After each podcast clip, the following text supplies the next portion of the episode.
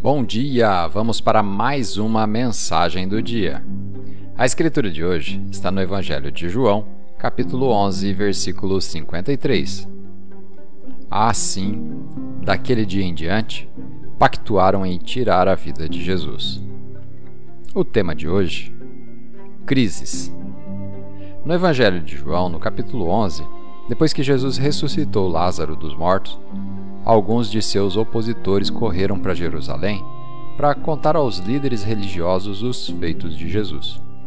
A ressurreição de Lázaro foi uma parte estratégica do plano de Deus que colocou em movimento todos os demais eventos que levaram Jesus a ser crucificado.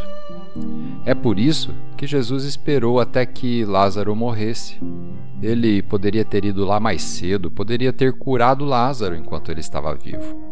Mas ele sabia que a ressurreição criaria uma comoção tão grande que seus inimigos se sentiriam forçados a agir. A hora de Jesus havia chegado. Às vezes, o que parece uma crise para nós é, na verdade, o plano de Deus Maria e Marta ficaram chateadas porque Jesus chegou tarde demais. Elas não tinham ideia de que aquela crise estava no plano perfeito de Deus. Elas achavam que as coisas estavam fora de controle, mas Deus estava no controle total. Mesmo em meio às nossas crises, Deus ainda está no trono.